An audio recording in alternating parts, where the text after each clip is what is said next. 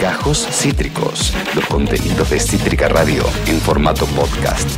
Mandamos un saludo a Franco Felice, columnista de este programa que ha reaccionado a la historia que subimos con Balu. Eh, hay mucha, hay mucha eh, fraternidad entre columnistas. Es verdad. Realmente. Nos llevamos bien. Sí, sí, sí. Muy, muy, muy bueno. Un día hay que hacer una juntada de columnistas. Por, por supuesto, por supuesto. Juntada de columnistas. Nacho, Facu, Balu, Franco, Chiesa, Nico, eh, Ah, somos un Cande. montón. Somos un montón. Bueno, hay que tirar unos choris a la parrilla. Sí, sí. Un par, y un par de, de berenjenitas también para los Dale, para los gays, dale, dale, manco. Mucha gente confiando en mí, es muy raro eso. ¿eh? No, suele pasar. No suele pasar, un poco me preocupa, digo, ¿están bien? ¿Están seguros que están bien? Eh, adelantabas un poco en el, en el bloque anterior, Balu, de qué va a ir este abrodebate, la columna sobre eh, enfoque antropológico en temas cotidianos, y has ido por la lectura Halloween barra Día de los Muertos y el concepto occidental de la muerte, tema que a muchos nos ha dejado sin dormir durante veladas enteras. Sí, señor. Eh, es muy interesante porque creo que todos compartimos, por lo menos desde una noción occidental en- del mundo en el que vivimos, eh, de que la muerte nos parece algo sombrío y algo triste, ¿no? Y hasta casi tabú, no puedes decir mucho que alguien se murió, que fuiste a un funeral, porque queda raro, porque interrumpís como el bienestar de los demás, ¿no? Total. Como que está como muy asociado a eso. Eh, y sobre todo que asociamos eh, la vida como si tuviera un fin, ¿no? Que su fin es la muerte, justamente. Y que después de eso no pasa nada más y el tiempo es completamente lineal, ¿no? Nacemos, hacemos todo lo que tenemos que hacer en vida y después cuando nos morimos y nos entierran, nos despedimos de todo y olvidados por siempre. Pero eh, este concepto que tenemos no fue siempre así. Como todo y como venimos charlando muchas veces en las columnas, tenemos naturalizadas muchas nociones que creemos que desde que el hombre es hombre y que el humano es humano fue así y en realidad fueron construcciones sociales a lo largo de la historia que llevaron mucho tiempo para que hoy en día digamos, uy, qué mal que se murió tu abuela, ¿no? Y lo consideremos como algo efectivamente triste. Entonces, eh, ¿de dónde nace este concepto de la muerte que manejamos hoy en día? Nace lo que llamamos en el periodo histórico de eh, la modernidad. Estamos siempre hablando desde un punto de vista occidental porque nos situamos en este hemisferio, ¿no? Total, total. Eh, la modernidad que vendría a ser más o menos a partir del siglo XV, que es cuando eh, se empieza a dejar un poco el feudalismo atrás, a ver si repasamos historia del secundario, ¿no? Eh, ya la monarquía no garpa tanto, empiezan a haber otros tipos de eh, estado, se empieza a conformar como un estado que no tiene justamente un rey, eh, etcétera, etcétera. Pero este concepto se termina de afianzar, digamos, en el famoso siglo de las luces, que también es un momento en la historia europea, sobre todo, en el siglo XVII, en el siglo XVIII, donde si recordamos un poco de qué se trataba este movimiento filosófico, ponía al hombre como el centro del mundo, o sea, corría a Dios del espacio, como antes era la monarquía, por ejemplo, con el feudalismo, lo corre a Dios, pone al hombre en el mundo, y no solo eso, sino que al hombre lo guía la razón Mm.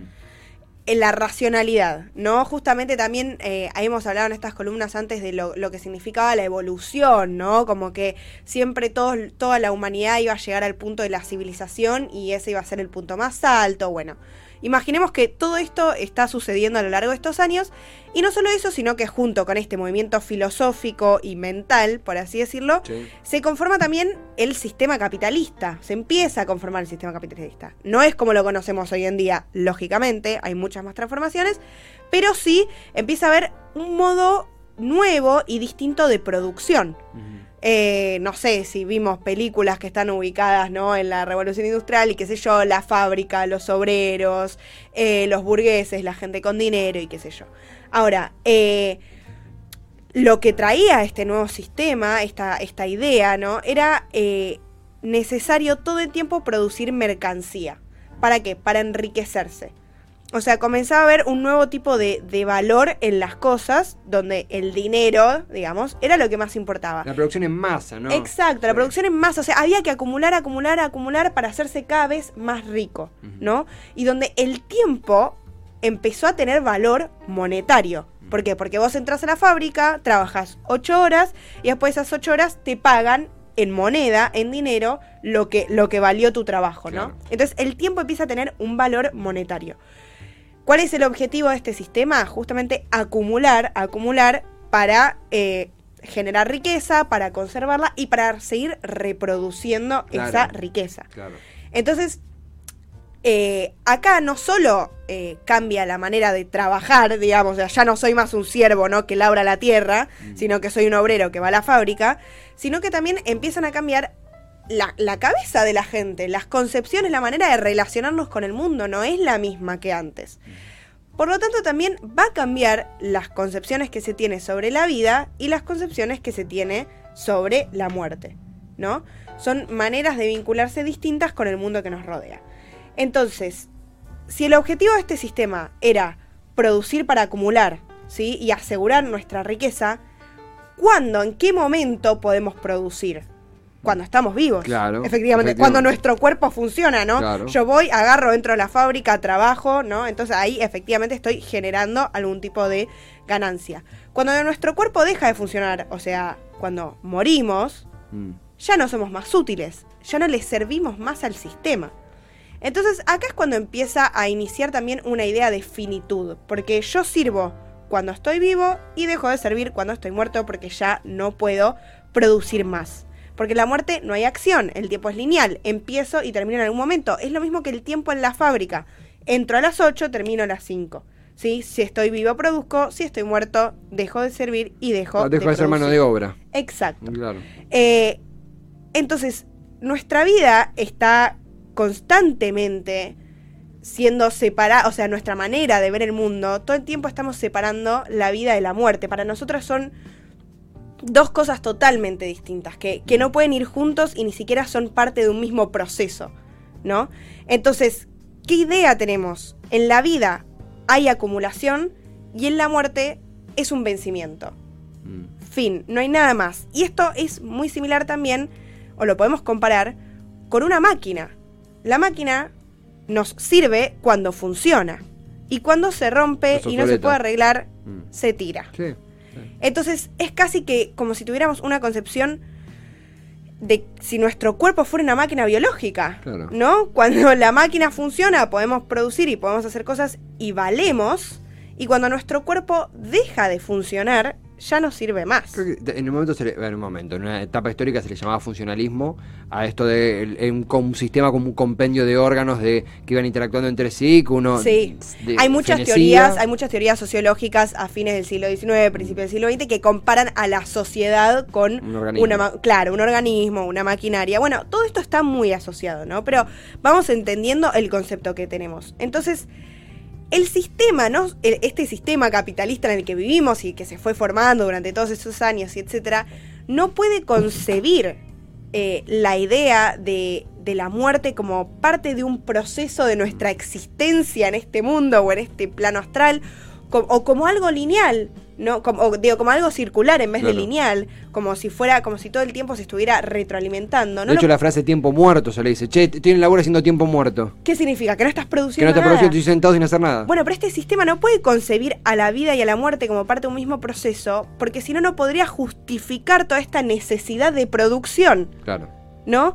Porque si a nosotros, si nosotros concibiéramos el mundo o la muerte de otra manera totalmente distinta, como algo que no quiero poner ni siquiera el verbo servir, porque tiene que ver mucho con, con lo que estamos hablando, sino como como eso, como parte de algo circular, de un proceso, nuestra manera de producir los bienes o de acumular o todo lo que conseguimos como útil en la vida sería totalmente distinta y el sistema sería distinto. La finitud te empuja a ser. Incluso Exacto. eh, dentro de la- del corte capitalista que vos hacías como fundacional de todo esto, vos decís, bueno, digo, no es que uno solamente dice, hoy voy a desayunar, ah, voy a ir a merendar a Crespín, como en algún momento voy a dejar de de existir, lo hago ahora porque lo puedo procesar, sí. No lo- uno no lo piensa así, pero sí sabés que tenés un, un- un, un tiempo, limitado. Claro. O la famosa frase de eh, hacelo ahora que sos joven. Sí. Te lo han dicho, me lo han dicho. a Por mí. cuatro días loco, ah, Hacelo ahora que sos joven, pero Sí. ¿cómo te vas a preocupar si sos joven? Mm. ¿No? Y eso también es un tema que tenemos mucho en, en- en nuestra cabeza, la vejez. mm. La, la conseguimos como algo malo también, Sí. como algo a lo que no queremos llegar. Todo el tiempo nos están vendiendo productos donde supuestamente nos hacen más jóvenes. no dejan de pasar cosas. Claro, exacto. Eh, o no queremos que se nos vea como si nos han pasado los años, ¿no? Y ahí hay una contradicción muy interesante. Porque, por ejemplo, la ciencia, que es como eh, un logro tremendo de nuestra humanidad, ¿no? Que nos ha permitido, por ejemplo, vivir más cantidad de años. O sea, la ciencia ha encontrado la manera de eh, prolongar la vida, pero el sistema marginaliza la vejez porque no le sirve, porque no es productiva, porque en algún momento llega un punto límite en el cuerpo de que ya no puede estar ocho horas en una fábrica trabajando, ¿no? O 10 horas, eh, generando o acumulando bienes. Entonces es muy contradictorio porque la ciencia nos hace vivir más, pero el sistema excluye a aquellos que efectivamente viven más, ¿no? Es como eh, quienes están más cerca de la muerte, los vamos alejando del sistema. Y no solo eso, sino que para el mismo sistema es un peso, porque quienes mantenemos, entre comillas, ¿no? A los jubilados o a la gente que no trabaja, somos los que producimos y los que trabajamos. Digo, por ejemplo, en Europa hay toda una crisis porque hay mucha mayor ca- más cantidad de gente de la tercera edad que no puede trabajar que eh, gente, entre comillas, que sí está capacitada para eso, ¿no? Entonces, al mismo sistema se le vuelve un pro- se le vuelve un problema mantener mantener a esa gente. Sí. Ahora, en otras culturas, en parte de las culturas orientales, también muchas culturas eh, prehispánicas, precolombinas, mismo culturas que, que, digo, viven acá en Latinoamérica y no están insertas en un sistema capitalista occidental, no consideran a la vejez como algo malo, como algo que hay que descartar, sino al contrario, hay un intercambio en el que la, ve- la vejez significa sabiduría, significa poder, eh, quienes llegan a ese punto de la vida son quienes transmiten todos esos conocimientos, entonces esa gente eh, es necesaria de conservar. ¿No? Pero este sistema lo que nos está enseñando constantemente, ¿no? Es que hay que discriminar a la vejez, porque lo que se discrimina es la muerte. Mm. Su proximidad a... Exacto, necesitamos alejarla eh, lo más posible de nosotros constantemente. Eh, y ahora elegí también ponernos un poco filosóficos, ¿no? Para no Sí. estar tan, no sé, a- eh, pesimistas. Eh, como vamos a un lado más metafísico, digamos, de lo, de lo- cuando hablamos de la muerte, efectivamente. Digo, esto, todo esto fue un punto de vista más político y económico, de cómo No, sí, sí. funciona. Y de por qué tenemos las ideas que tenemos en base a las ideas capitalistas que, que están, están en su raíz. Claro que nos dicen lo que tenemos que hacer todo el tiempo, pero supongamos que si podemos dividir a la, a la muerte, así como concepto, en una parte física y una parte simbólica, ¿no?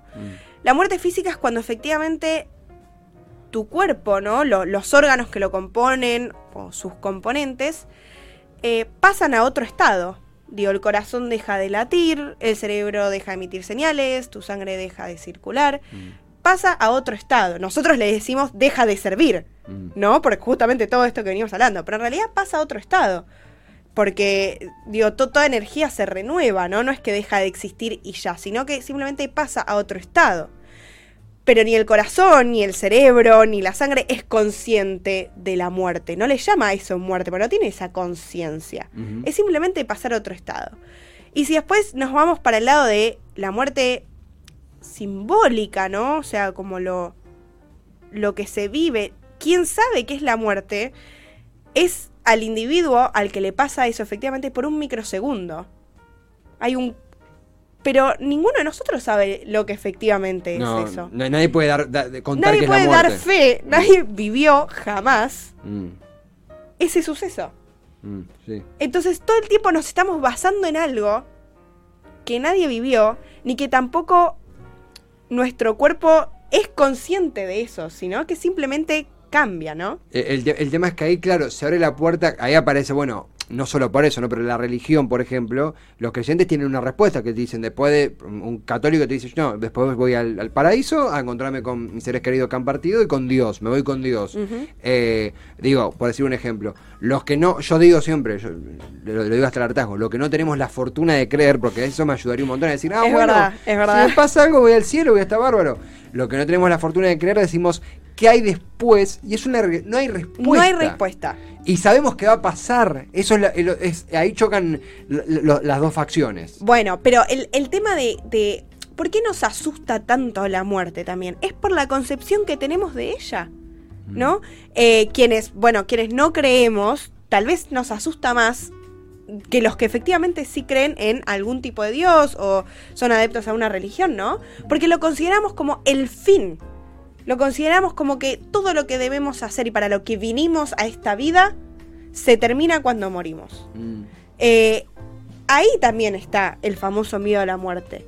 Pero hay que poder tomar distancia de ese, de ese concepto o de, ese, mm, de esa estructura mental que tenemos efectivamente por el sistema en el que vivimos eh, y poder tomar una distancia para poder reflexionar. Y justamente por eso al, al comienzo, en el bloque anterior, eh, dije que había traído ¿no? el ejemplo del Día de los Muertos en México. Sí. Porque es muy interesante, porque si bien, digo, México es un país occidental inmerso en el sistema capitalista y qué sé yo, y que, digo, claramente la gente también tiene un poco parte de, de esta idea de lo que significa la muerte, tienen un festejo, que es el del Día de los Muertos, que es el primero eh, y el 2 de noviembre, donde no es sombrío, sino que justamente se honra a esos familiares que ya no están en carne y hueso con ellos, pero es un reencuentro con aquellos familiares fallecidos, ¿no? Y es un festejo y no es algo eh, entristecedor o algo que se deba ignorar, sino al contrario. Eh, de hecho, este tipo de festejos, eh, se, se le, digo, la- la- las culturas prehispánicas del norte y del centro de América la, la celebraban antes de la colonización. Digo, hay, hay pruebas arqueológicas de que eso efectivamente sucedía, es un ritual. Sí. Eh, que si bien con la colonización eh, es- esos rituales empezaron a, a mezclar, ¿no? Se llama sincretismo también cuando dos culturas mezclan como sus diferentes costumbres, sus diferentes religiones. eh, y de ahí, por ejemplo, sale Halloween, ¿no? sí. Todo lo que hablábamos al principio, Sí. Halloween es esa mezcla medio rara e inconexa entre esta, esta, eh, este choque entre culturas. Que como ya venimos diciendo siempre claramente, ese, ese choque y esa mezcla no fue voluntaria, ¿no? Fue los españoles diciéndole, chicos, muy lindo todo, pero acá la cortan, viene Dios, enterramos a los muertos y hacemos esto. Totalmente. Eh, totalmente. sin embargo, eh, esta costumbre con sus modificaciones siguió a lo largo del tiempo, ¿no? Y, y es conocida mundialmente el Día de los Muertos. Y si bien en cada región de México la festejan de una manera distinta, cada, cada región tiene sus, sus propias particularidades o sus objetos particulares, lo que hay en común es que las familias y los amigos se juntan, ¿no? En, en la tumba del fallecido y lo honran con su comida favorita, con algún objeto que los conecte, eh, con velas, con calaveras, con flores, no lo, con no lo colores. desplazan de la vida activa. No, porque para ellos no hay una, no, no es un fin, es una continuidad. Mm. No, son, son justamente esos familiares que vuelven, esos amigos que vuelven hacia nosotros y compartimos y comparten, digo, el 1 y el 2 de noviembre un tiempo juntos. Y después los muertos se van hacia sus lugares, Mm. pero no es que los olvidamos, ¿no? Están ahí y nos reencontramos con ellos cada primero y cada 2 de noviembre. Y, y hay un tema también ritual, ¿no? Ta- también sucede en un ángulo completamente diferente a lo que es el Día de los Muertos, pero incluso con, con el humor respecto a la muerte. hay, un- hay un- los Monty Python, que es un grupo cómico Sí. británico que pierden a uno de sus integrantes, a Graham Chapman, y hacen un sketch en el funeral. Y está el video subtitulado, lo recomiendo, Funeral de Graham Chapman, y los tipos dicen, no, no, está- no estamos dando risa en honor a él. Él, si estaría acá y nos viera hacer algo solemne, nos caería trompadas. Y nos estamos riendo de... Estamos festejando su existencia, no estamos despidiéndolo. Y también hay, hay dos... A mí este tema me... A ver, este tema me ha dejado sin dormir Este tema tiene muchas aristas, claramente, Sí, digo. Día, día, pero he, he tenido ojeras hasta hasta hasta la, la- la pera por por esto por este tema que realmente es es muy muy profundo, pero algo que a mí me ayudó mucho son dos personas muy parecidas y también diferentes entre sí. Uno fue eh, José Pablo Feynman en filosofía aquí y ahora, filósofo. gran filósofo, hace una filosofía aquí y ahora sobre la muerte que es una cosa increíble, que él, eh, eh, viste, con su estilo un poquito cascarrabias, dice, estaba hablando justamente de del Dasein, que, que es un concepto filosófico que dice que el hombre es arrojado a la tierra para morir, y le empieza a relatar, y, y él dice, no, bueno, acá veo que el camarógrafo está con cara, con cara triste, están todos, todos mirando para abajo, y él empieza a decir, eso no es lo que nos libera, digo, saber que hay una finitud, no es lo que nos embuja, sino lo que, desde una óptica no pasando por quizá la lectura del capitalismo, ¿viste? Sino desde... Sí, desde que- otro lugar. que, claro, ¿qué es lo que nos motiva a actuar? No es eso lo que nos libera a actuar, es lo que nos eh, da una hoja de ruta con un fin y qué ponemos entre medio. Y también, por esa misma línea, mucho más eh, de café, Dolina, siempre cuenta Sí. la anécdota de un tipo que se entera que es inmortal y ve pasar a una mujer hermosa, se enamora de una chica que pasa por la ventana de un café y en lugar de irla, de, de irla a buscar, de, en lugar de, no sé, ay, averiguar Sí, a, a sí. qué, a qué librería concurre para accidentalmente encontrarse con ella, dice, bueno, si total de acá a mil años va a aparecer una mejor. Y Claro. termina siendo como una especie de condena de la inmortalidad, Condena. no sentir bueno, que es que es una muy buena pregunta también y hay muchos libros y películas y teorías filosóficas sobre qué pasaría si fuéramos inmortales, Mm. ¿no? Eh, bueno, también el psicoanálisis tiene toda una rama que es que, digo, dice que todos tenemos una pulsión de muerte. Mm. O sea, todo el tiempo estamos todos buscando como, "Mm, ¿y si me muero? Ah, uy, ¿qué pasa? Sí, ¿No? Como sí, que sí. Eso, eso nos da un límite. Nada, lógicamente hay, y cada uno lo vive de una manera distinta también. Cada uno la muerte lo atraviesa de una manera distinta. Tenemos todos experiencias distintas Mm. con lo que llamamos la muerte. Pero digo, el concepto sombrío, ¿no? Más, más, más triste, más difícil, el que. El que se corre del- del- de la metáfora o del filosófico, me parece que estaría bueno empezar a cambiarlo porque siento que no nos trae ningún bien, sino solo padecimiento. Digo, una cosa es decir, eh, en algún momento yo voy a pasar a otro plano, a otro lugar, que no sé cómo es, pero efectivamente otra cosa voy a hacer ahí, ¿no? Que directamente decir, esto es todo lo que tengo que para hacer en este mundo cuando estoy vivo y después no sirvo más. Y después la gente me olvida, ¿no? Como que es mucho más... eh, es mucho más triste, me parece, eh, vivir pensando en eso. En cambio, o sea, y, es- y estaría mejor tener una concepción más, más circular del tiempo también. Mm. Eh, aprender de, de de otras miradas, eh, de otros conceptos. Digo, esto no fue siempre así. La concepción del tiempo fue cambiando a lo largo de la historia. La concepción de la vida y la muerte fue cambiando a lo largo de la historia. Y, y siempre es mejor algo que nos ayude a, a no padecer, Sí, ¿no? a no padecer en vida el miedo a- al fin de la existencia. Exacto, Ah, exactamente. ahí puso en pantalla, eh, lo recomiendo fuertemente, a. José Pablo Feynman, eh, Filosofía aquí ahora, justamente hablando de esto, del, fi- de- del fin y de la motivación, digo, ¿qué hacemos con la, cómo negociamos con la muerte? Esto es, ¿cómo, Sí. che, ¿cómo negocio Bueno, pero ¿cómo muerte? negociamos con la muerte? Mm. En vez de en vez de decir todos nos vamos a morir en algún momento y qué mal y qué triste, ¿por qué no nos amigamos con esa idea? ¿Por qué no permitimos que eso trascienda, no, por nuestros cuerpos? Sí, ¿Por qué- aceptarla, que lo ¿Por qué no la aceptamos? ¿Por qué no hablamos de eso? Sí, hablando. Eh, digo, también es, es, eh, es interesante el, el- el concepto que tienen los niños de la muerte, ¿no? ¿Cómo, cómo les transmitimos a ellos lo que es eso? Eh, digo, todos cuando, la mayoría de los que de los que fuimos niños hemos perdido alguna abuela o una abuela en algún Mm, momento, sí, ¿no? sí. Es el primer contacto que tiene un niño con la muerte en general. Eh, bueno, ¿cómo se lidia con eso? ¿No? Y- Es sí, interesante pensarlo. Y ya que tenés una remera de The Office, hay ¿Eh? una frase muy filosófica de Dwight Schrute, I'm dead inside, estoy muerto por dentro. bueno, de- por, eso, ¿ven? Porque la traje. de Michael Scott, hay una frase hermosa de, de, de Dwight Schrute en, en, en The Office, que él dice, está en inglés, la digo en español, en inglés suena un poquito mejor, pero dice, eh, solo se vive una vez, falso, vivís todos los días, solo se muere una vez. Eh, que me parece una... Gran ah, filósofo también. Gran filósofo, dije, es cierto, esta cosa de, eh, eh, de, de- ya me estoy yendo por la rama, pero obviamente que queda un montón para, para seguirla en otras columnas, ¿no? Pero esto de, yo lo- cuando te dicen, bueno, solamente se vive una vez, lo llevo mucho para él, che, el no ya lo tenés. ¿Viste cuando te- no- ¿qué- qué- por qué me decís esa mierda? No sé si el no ya lo tengo, en un laburo, en una, cuando te gusta alguien, digo, eh, esta cosa de, no, bueno, total, esto se va a terminar, así que aprovecha. No, pará, esto está, está Sí. ahora y necesito abordarlo ahora. Eh, creo que también es una, una negociación a diario, porque decimos esto, las luces se apagan, uno se va a acostar y se queda como, ¿qué pasa cuando llueve? Eh, Todos nos los preguntamos, pero me parece que es lo que decís vos. Amiguémonos con la idea de negociarlo, aunque sea. Sí, sí, sí, sí, sí. Hay, cosas mucho peores como negociar una deuda. así- También, también. Por suerte no es mi caso, no soy presidenta de este país. Como dicen, no, yo prefiero con lo filosófico, dame lo Yo filosófico. también, yo también.